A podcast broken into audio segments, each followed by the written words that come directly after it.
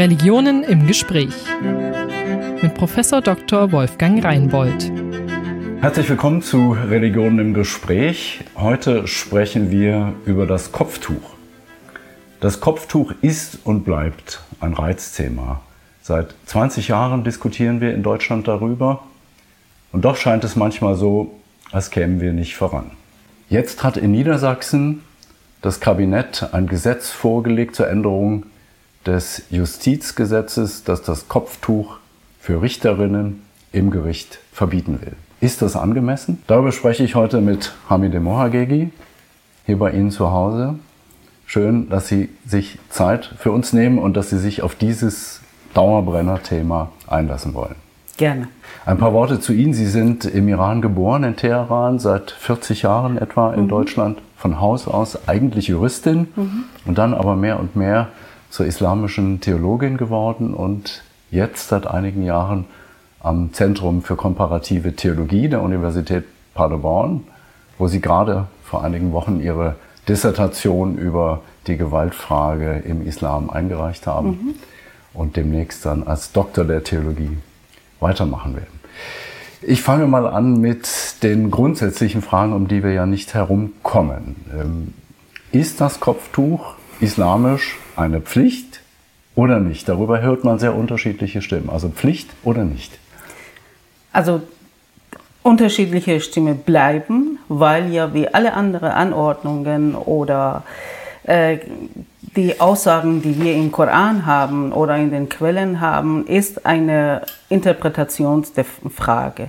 Im Koran selbst kommt dann das Thema nur an zwei Stellen vor. Mhm. Das heißt, aus diesen zwei Verse im Koran sind dann natürlich sehr viele Überlieferungen, sehr viele Aussagen der Gelehrten entstanden, die dann tatsächlich zur Pflicht gemacht haben. Mhm.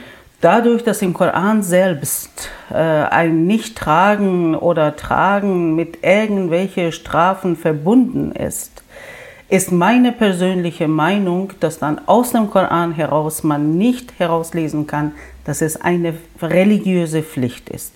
Es ist eine Empfehlung, aber auch im koranischen Kontext eine ja, Notwendigkeit der Zeit scheinbar gewesen, dass dann eben, weil die Begründung im Koran ist es, damit die Frauen erkannt und nicht belästigt werden. Mhm. Also der Sinn des Kopftuches oder der Sinn der Kleidung ist gewesen, dass die Frauen nicht belästigt das werden. Das wollte ich fragen. Kann man denn überhaupt sicher sein, dass es um ein Kopftuch geht? Ist denn dieses Wort, was da steht im Arabischen, eigentlich eindeutig? Nein, also Kopftuch ist nicht. Es ist dann so eine Art äh, Kleidung, die man damals auf der arabischen Halbinsel getragen hat. Ja. Dass man so durch die Hitze, durch die Sonne natürlich auch Männer und Frauen dann die Kopfbedeckung hatten. Also das ist nicht das Kopftuch, was wir dann heute ja. kennen, ist nicht identisch mit dem, was dann im Koran steht. Das heißt, so genau weiß man es im Grunde gar nicht. Also es gibt keine irgendwie Funde von Tüchern oder so, oder Bilder, wo man sehen könnte, wie, wie die genau ausgesehen also, haben im 7. Jahrhundert? Bilder aus der Zeit nicht, aber ja. Bilder, die dann schon äh, nachher in der Malereien entstanden sind und äh, das zeigen, dass dann eine Kopfbedeckung damals ja. gang und gäbe war. Mhm. Ja. Also Sie sagen, eine Pflicht ist es nicht, aber... Ich, ich sage, dass dann jede Frau die sich trägt oder nicht trägt, selbst entscheiden muss, mhm. ob das für sie eine Pflicht ist oder nicht. Man kann natürlich den Koran so lesen und sagen, es steht zwei Verse äh, über Bekleidung im Koran und aus diesem Grund ist für mich eine Pflicht. Das respektiere ich. Ja. Und daher denke ich, es bleibt die Entscheidung jeder einzelnen Frau, und nicht von oben herab und schon gar nicht, dass dann eine staatliche Verordnung wird, dass dann die Frauen tragen müssen Wie oder es auch zum nicht Beispiel im Iran müssen. der Fall ist. Genau, also das finde ich sehr problematisch, ja. weil das auch, wenn eine religiöse Pflicht ist, dann ist eine Sache zwischen einer einzelnen Person und Gott und das muss dann jede Frau für sich selbst äh, verantworten und entscheiden. Ja, nun gibt es islamische Verbände in Deutschland, für die auch feststeht, dass das eine Pflicht ist, sodass allen äh, jungen Mädchen oder Mädchen und Frauen empfohlen wird, eine Pflicht zu tragen. Wie finden Sie das? Also ich finde, dass dann, das ist ihre Meinung, das ist ihr Verständnis von, von religiösen Pflichten und sie machen das auch zur Pflicht. Das bleibt ihnen erhalten, muss man respektieren. Das Problem ist, dass man nicht so als Pflicht erklären muss, dass dann tatsächlich so ein Problem wird, auch innerislamisch. Dass dann diejenigen, die das tragen, als etwas, äh, als Privileg für sich sehen und als Zeichen dafür, dass sie dann so bessere Gläubige sind. Diese Schlussfolgerungen daraus finde ich sehr problematisch, weil der Glaube ist nicht abhängig von einem Stück äh, Stoff auf dem Kopf oder nicht. Also äh, das finde ich problematisch, aber wenn dann so Gelehrte gibt, das heißt es gibt die Gelehrte oder Verbände, die das als religiöse Pflicht sehen, das muss man einfach respektieren. Hm. Aber ich verstehe recht, jetzt Druck auszuüben auf die eigenen Mitglieder und zu sagen, ihr müsst das aber tragen, das ist aus ihrer Sicht das ist nicht richtig. Und ja. Das ist nicht richtig. Und äh, nach meinem Beobachtung ist es auch nicht so, dass dann die Verbände diese Pflicht aus, diese Druck ausüben.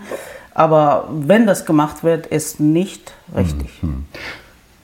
Auf der anderen Seite gibt es nicht wenige in Deutschland, die das Kopftuch am liebsten ganz weg hätten. Sehr prominent geworden ist eine Initiative jetzt von Terre de Femme, die versuchen, das Kopftuch für Kinder, für Mädchen unter einem gewissen Alter zu verbieten. Man spricht von dem sogenannten Kinderkopftuch. Äh, wie finden Sie das? Also der Begriff finde ich schrecklich. Ich finde äh, solche Begriffe wirklich als äh, Schlagbegriffe, die dann sofort ein negative, äh, negatives Bild darstellen. Also Kinderkopftuch oder dass man, dass die Kinder Kopftuch tragen, es ist nicht Pflicht, wenn man das auch als religiöse Pflicht versteht, ist es erst ab Pubertätalter, wo dann die Mädchen und Frauen tragen sollten, wenn man das als Pflicht sieht. Ähm, wenn aber dann aus äh, freien Willen oder spielerisch äh, kleine Kinder dann sagen, ja, weil meine Mama trägt, weil der andere tragen, möchte ich auch. Ähm, ich sehe darin kein, kein Problem. Und ich finde auch, wenn man im Namen der Freiheit mit Verbote kommt, das finde ich sehr problematisch. Wenn man sagt, äh, dass in der Schule müssen dann die, dürfen die Mädchen nicht tragen, weil sie zum Beispiel zur Freiheit erzogen werden sollten, das ist eine problematische Aussage. Weil ähm, da, mit Druck und mit Verbote kann man nicht die Freiheit den Menschen nahebringen. Dieses Motiv, äh, dass die Mädchen sagen, sie wollen das Tuch tragen, weil es die große Schwester trägt. Man liest da häufig von, ist das wirklich so in den Familien oder wird das, wird das im Grunde nur behauptet, um, um äh, dieses Argument, es werde mit Druck durchgesetzt, loszuwerden. Wie, wie, wie ist das nach Ihrer Erfahrung? Also ich habe noch nie eine Familie gesehen, dass dann so wirklich bei kleinen Kindern Druck ausübt. Ja. Dass sie sagen, ja, dass dann so eben die Eltern oder große Schwester ein Vorbild ist und was Gutes ist. Also auf diese Art und Weise als eine Handlung äh, darzustellen, dass es gut, gut ist, Gott gewollt ist, das ja aber nicht mit Druck und nicht mit Zwang. Also das ist dann so spielerisch, dass dann die Mädchen herangetragen werden. Die gibt es. Und nicht in allen Familien, mhm. aber die gibt es. Und daher ist es für mich sehr problematisch äh, zu verallgemeinern und sagen, ja, es ist ein Druck, wenn kleine Kinder Kopftuch tragen, oder ist es nicht? Da muss man immer einen Einzelfall sehen. Und wenn das dann tatsächlich äh, ganz klar Fakt ist, dass in einer Familie so religiös erzogen wird, mit Zwang, mit Strafen, mit Druck. Es ist eine innerislamische Debatte, die wir dann so über religiöse Erziehung machen müssen. Das heißt, die, wie, wie soll eine Lehrerin oder ein Lehrer umgehen, wenn er das beobachtet und das Gefühl hat, da kommt ein Mädchen äh, plötzlich mit Tuch und die ist offenbar unter Druck gesetzt worden. Was würden Sie raten? Also ich rate erstmal das Gespräch suchen mit den Eltern. Ja. Und wenn das nichts bringt und weiterführt, ein Gespräch führen mit den Vertrauenspersonen, die auch von der Familie akzeptiert wird. Und wenn das dann tatsächlich alles nicht hilft und dann so bewiesen ist, dass ein, ein Kind unter Druck gesetzt wird, dann muss man schauen, ob dann äh, juristische, rechtliche Handhabe gibt, dass man dagegen etwas machen kann oder nicht. Das sind immer in Einzelfälle zu gucken und genauer gucken und dann Entscheidungen treffen. Nun gibt es Leute, die sagen, ähm, das Kopftuch ist ein Symbol für die Unterdrückung der Frau. Und diese Position zu sagen, das muss selbst entschieden werden, im Einzelfall entschieden werden. Das klingt erstmal gut, ist aber doch letztlich eine naive Position, wenn wir sehen, wie, wie stark der Druck des äh, politischen Islam ist. Was, was sagen Sie zu solchen Argumenten? Also, ich äh, möchte nicht bestreiten, dass es dann doch äh, Kopftuch tragende Frauen gibt, die dann unter Druck und unter Zwang der Eltern, der Väter und der Brüder das tragen. Aber das zu verallgemeinern und sagen, das Kopftuch an sich ist ein Symbol der Unterdrückung, mhm. damit habe ich ein ganz großes Problem. Erstens sehe ich bei mir selbst, so in meinem Alter äh, trage ich Kopftuch seit äh, fast 60 Jahren und äh, ich bin nie unter Druck gewesen. Und ich sehe dann auch sehr viele muslimische junge Frauen, die wirklich aus Überzeugung tragen, die auch gerade in dieser Gesellschaft mhm. äh, sagen, dass dann durch meine Kleidung zeige ich, dass dann mein Körper nicht zur Verfügung steht. Also das sind auch die Dinge, die man hören muss von muslimischen Frauen selbst und nicht immer diese Außenperspektive hineininterpretiert, was ein Kopftuch ist und sein kann und deswegen müssen wir die Frauen befreien. Also das ist eine Einstellung, eine Vorstellung, die ich in dieser Gesellschaft sehe und sehr problematisch finde, einfach äh, im Namen der Freiheit zu sagen, ja, wir wollen dann die Frauen befreien, wir haben gute Absichten, äh, sehe ich das nicht so. Sie sollen dann auch wirklich hören, was die Frauen selbst sagen. Mhm. Und, und viele sagen oder manche sagen, äh, ich mache das, um mich zu verhüllen, äh, als Protest gegen im Grunde oder als Zeichen gegen diese gegen diesen Trend auf den Werbeplakaten, wo die Frauen ja, immer weniger anhaben. Äh, ist, ist das verbreitet in, unter den jungen muslimischen es, es Frauen? Gibt, ja, es gibt tatsächlich auch äh, gerade junge muslimische Frauen, die sagen, ich sehe, wie dann äh, der Körper der Frau in dieser Gesellschaft konsumiert wird, wie mhm. der Körper der Frau dann wirklich so unterwürdig äh, hier gezeigt wird, in den Medien, in den äh, in den Plakaten, in den Zeitschriften. Und dagegen wehre ich mich. Ich möchte nicht, dass mein, mit meinem Körper als Frau so umgegangen wird. Mhm. Die gibt es auch, aber es gibt eben auch viele, die wirklich als religiöse Pflicht, das heißt als eine Verantwortung Gott gegenüber sehen. Jetzt hatten wir einen aktuellen Fall, der, den Verbot, äh, das Verbot des Kopftuchs für, für junge Mädchen äh, in der Schule, das angestrebt wird, über das es ja ein, ein äh, Gerichtsurteil noch geben wird. Ähm, der zweite Fall, der in den letzten Jahren, Monaten durch die Presse ging, ist ein Fall von der Universität Kiel, wo eine Studentin mit der Vollverschleierung, also dem sogenannten Niqab, wo nur die, die Augen noch frei sind, in die Universität gehen will und die Universität hat ihr das verboten. Wie, wie finden Sie das? Ich finde es richtig. Ich finde Vollverschleierung oder Nerab in welcher Form auch immer, wo man das Gesicht nicht sieht, ist nicht theologisch haltbar und notwendig. Und in einer Gesellschaft, wo man gewohnt ist, dass man auch durch Mimik, durch Gesicht auch miteinander so kommunizieren, finde ich sehr problematisch, wenn man so in der Gesellschaft auftaucht. Wenn Sie sagen, es ist nicht im Grunde aus der Überlieferung theologisch zu begründen, wo, wo kommt das her? Kann man das sagen? Also das ist dann natürlich äh, wie viele andere religiöse Anordnungen oder Dogmen vermischen sich natürlich diese Dinge auch mit den kulturellen Verständnissen der Menschen. Also das ist dann so ein, eine Form von Kleidung für die Frauen, die nach meiner Vorstellung tatsächlich aus patriarchalen Strukturen entstanden sind, wo dann die Frauen am liebsten nicht in der Gesellschaft sichtbar sind, dass man sie gar nicht sieht, weil man sie tatsächlich als Verführung äh, sieht und eben, äh, dass sie dann nicht zu sehen sein sollten.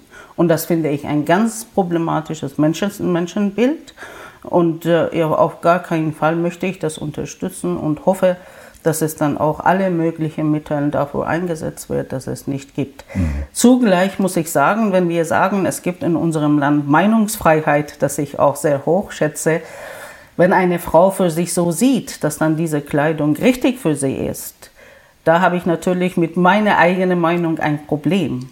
Ja. Wie weit ich gehen darf und wie weit ich mir anmaßen darf zu sagen, äh, muss man das verbieten. Also da bin ich auch selber ähm, tatsächlich äh, mit mir nicht ganz im Reinen, ob man das so sagen kann oder machen kann. Wissen wir, wie, wie viele Frauen das betrifft in Deutschland? Haben, haben wir da Zahlen drüber? Nein, Nein, also ist mir nicht bekannt. Es wird immer wieder gesagt, dass dann die Zahlen so gering sind, dass mhm. sie dann so an sich kein Problem darstellen. Ja. Aber wenn irgendwo ein Problem ist, dann muss man auch natürlich angehen. Nicht von vornherein problematisieren, sondern auch das Problem sehen und angehen. Im Grunde so, wie es jetzt passiert. Wir haben einen Fall genau. an der Universität genau. und jetzt wird es entschieden, ja. wahrscheinlich dann ja auch durch ein, genau, durch ein Gericht, dann ja. vielleicht äh, in, in letzter Instanz sogar. Ja.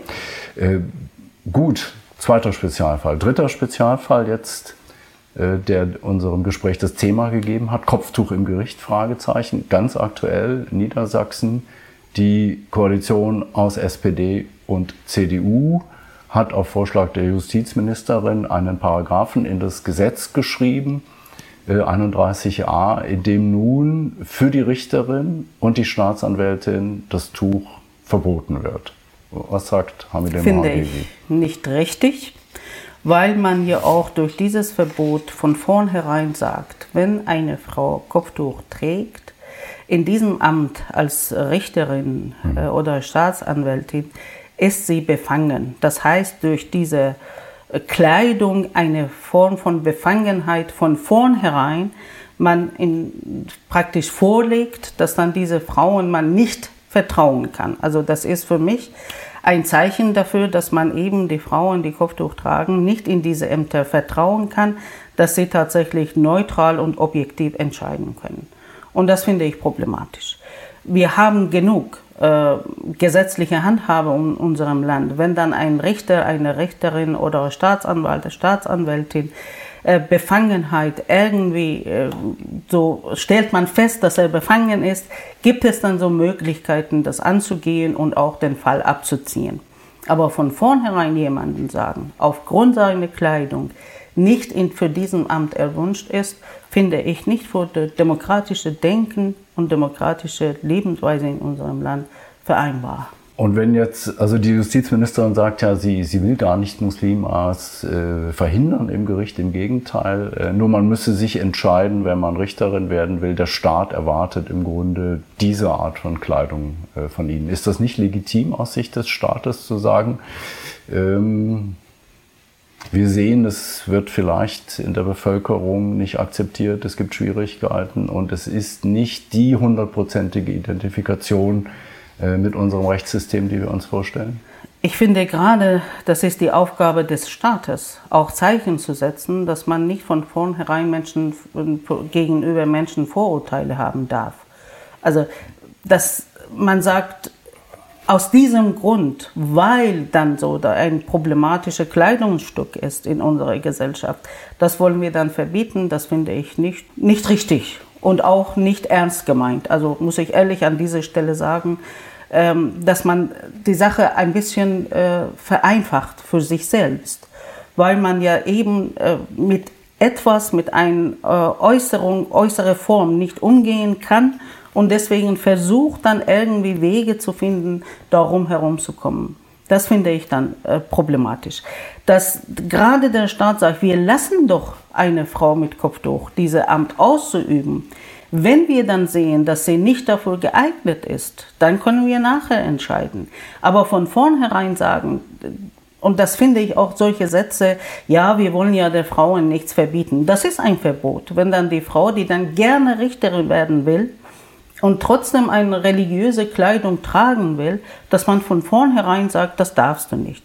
Dass der Staat Kleidungsvorschriften für solche Ämter machen kann, das ist legitim, aber mhm. dann muss auch einheitlich sein.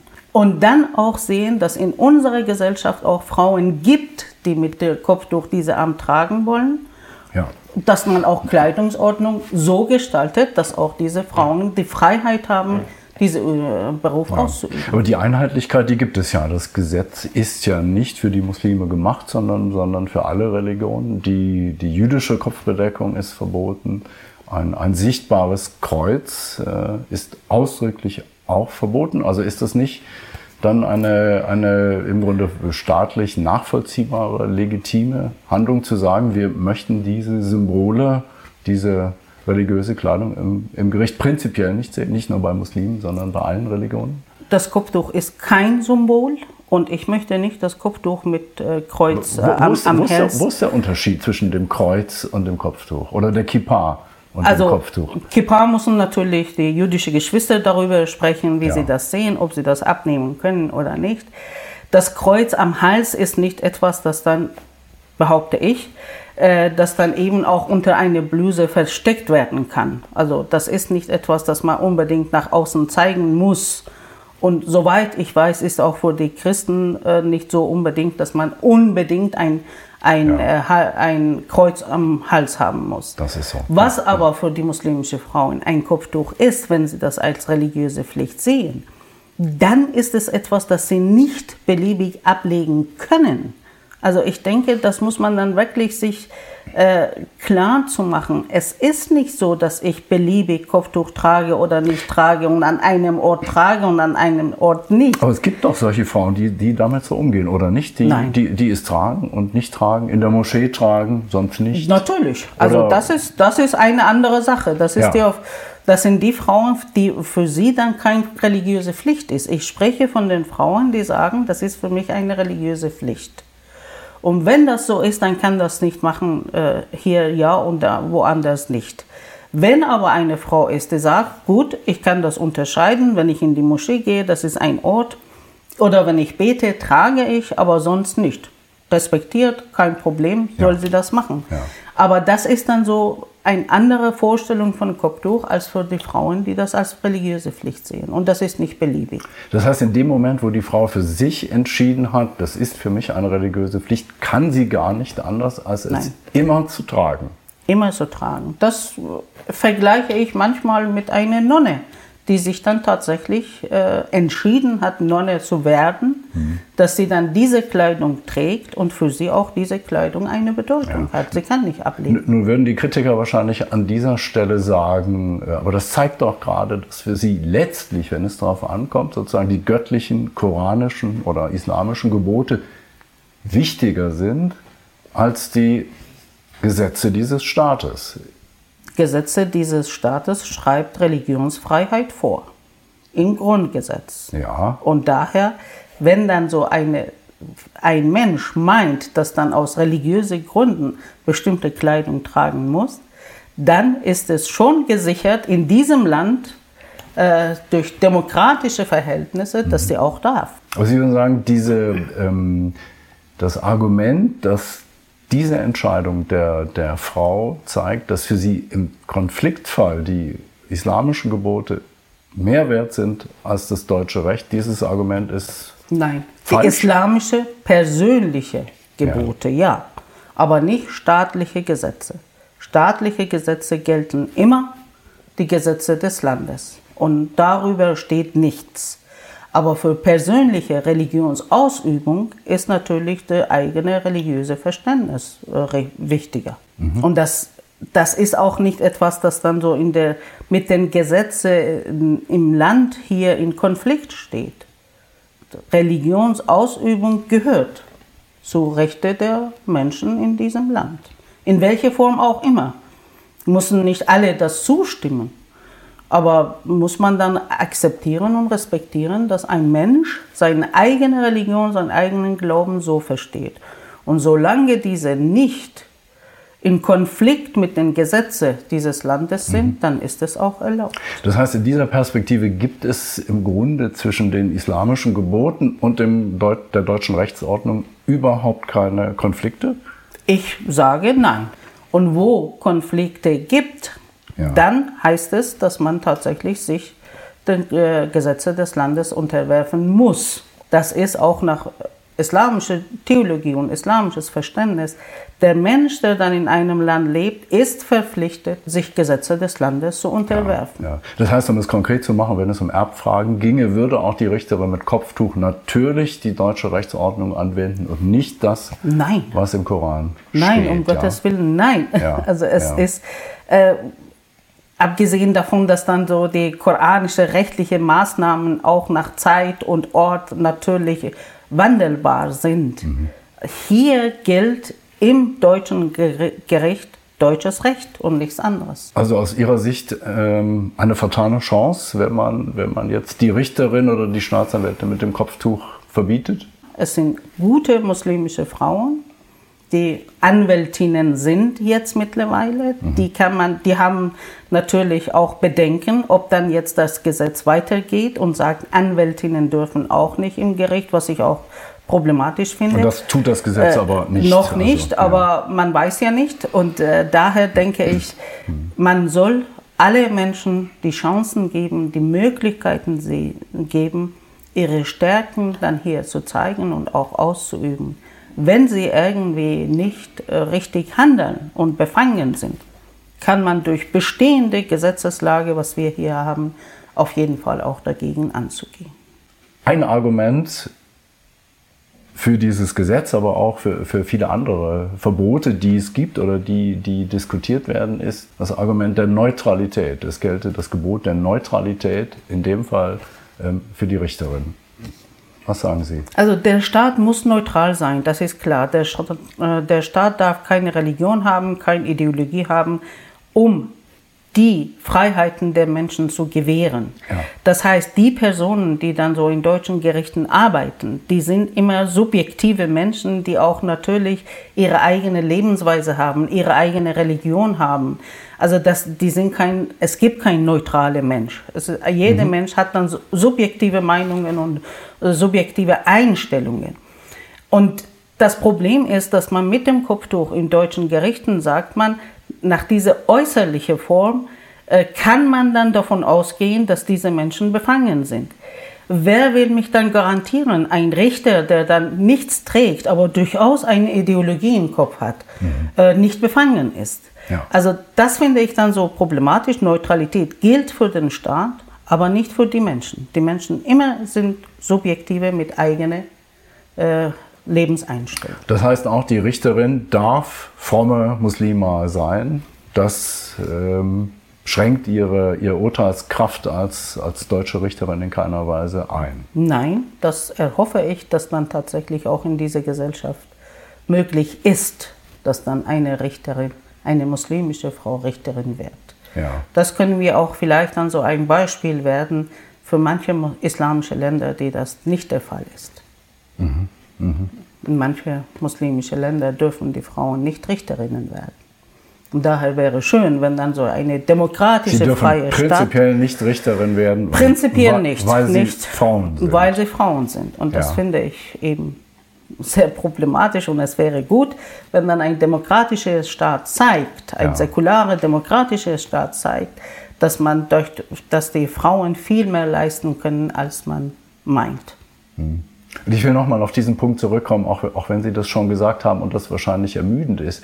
Aber jetzt zu sagen, geht es nicht doch für diesen Moment, dass du das Tuch im Gericht absetzt und dann später, ist es eine unerträgliche Zumutung? Ja, ist es. Es geht nicht, wenn man als religiöse Pflicht versteht. Nein, das geht nicht. Moment ja. ablegen und dann wieder tragen. Und wenn der Staat, wie, wie, wie in England, äh, für alle Richter, sagen wir, Perücken vorschreiben würde? Das wäre toll. Das ist möglich.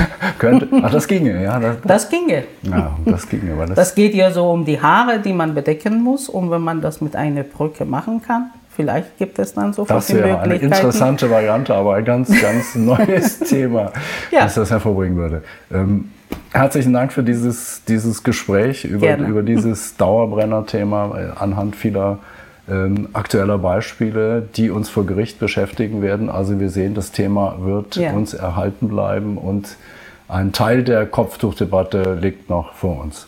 Ja. Vielen, vielen Dank, Frau Mauergegi. Gerne. Religionen im Gespräch.